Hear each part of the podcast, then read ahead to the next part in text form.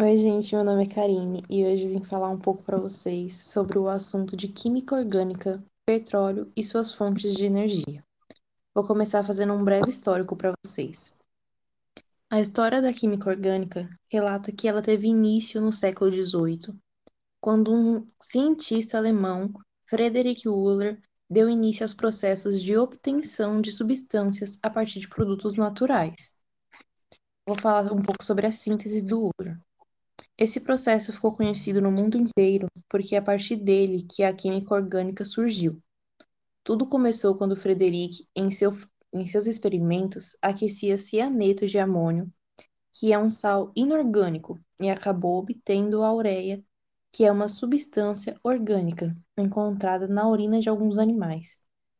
A química orgânica está presente em nossos organismos na forma de proteínas, lípidos e carboidratos.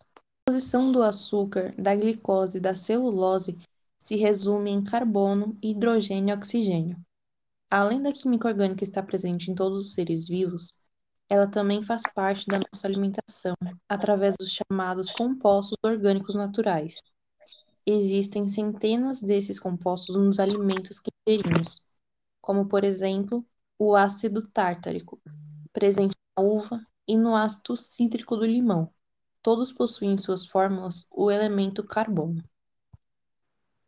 Vou explicar para vocês um pouco sobre o que é a química orgânica. Ela é a parte da química que estuda os compostos do elemento carbono e os também chamados compostos orgânicos, que possuem propriedades características. Substâncias presentes nos organismos vivos são chamadas de compostos orgânicos e as presentes no reino mineral são compostos inorgânicos.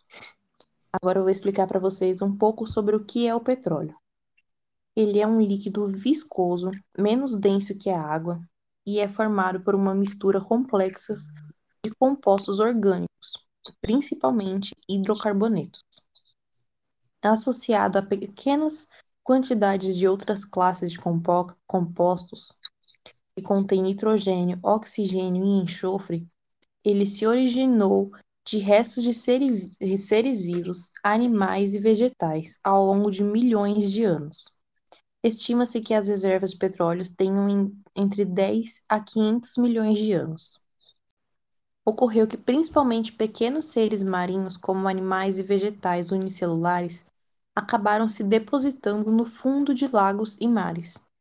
Com o tempo, houve acumulação de sedimentos e essa matéria orgânica foi empurrada para partes ainda mais profundas, onde condições elevadíssimas de pressão e temperatura, bem como a ausência de oxigênio, impediram que bactérias realizassem a decomposição rápida dessa matéria orgânica. Mas, sob a ação de bactérias anaeróbicas, ela decompôs ao longo de milhões de anos, gerando o petróleo. Agora eu vou falar um pouco sobre quais são as aplicações do petróleo e seus derivados na sociedade. Podem ser obtidos a partir do petróleo o gás de petróleo, usado para aquecimento na indústria, gás liquefeito de petróleo, usado na cozinha, nafta, matéria-prima para a indústria pe petroquímica e também transformada em gasolina, gasolina utilizada como combustível, querosene usado como combustível para turbinas a jato, óleo diesel usado especialmente em transporte rodoviário, aquaviário e também nas termoelétricas, óleo combustível utilizado como fonte de calor na indústria, resíduos são produtos utilizados como material para fabricar outros produtos, como coque, asfalto, ceras, os derivados do petróleo são obtidos a partir do que chamam de refino. O petróleo não sai dos reservatórios prontos para serem comercializados, precisando então passar por um processo de melhoramento a fim de atender às especificações do mercado. O refino é feito por meio de processos químicos, como craqueamento, reforma, alquilação, hidrotratamento, entre outros. Vantagens e desvantagens do uso do petróleo. Vantagens: não necessita de muita mão de obra, matéria-prima com mais de 300 produtos, facilidade de armazenamento e transporte. Desvantagens: produz poluição atmosférica, exaustão das jazidas, fonte esgotável de energia e degradação do meio ambiente. O uso e a exploração do petróleo podem provocar diversas catástrofes, é, catástrofes ambientais, especialmente em caso de vazamento no meio ambiente. Uma vez que grande parte das, grande parte das plataformas de extração de petróleo está localizada em alto mar, os impactos ambientais causados pelo petróleo podem, podem tomar proporções avassaladoras. Em situações de derramamento de petróleo, o, o produto se espalha rapidamente pelo mar, contaminando a água e ameaçando a vida de plantas e animais marinhos. O plâncton é a primeira espécie a ser contaminada, e como, e como ela serve de alimento para muitos peixes, esse anima, esses animais também são rapidamente envenenados e acabam morrendo. Este é um, um ciclo que se estende por toda a cadeia alimentar.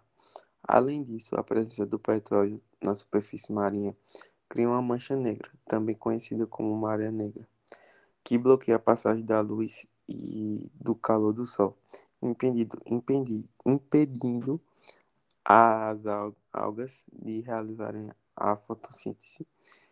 É, com isso, a quantidade de oxigênio na água diminui consideravelmente e os peixes morrem.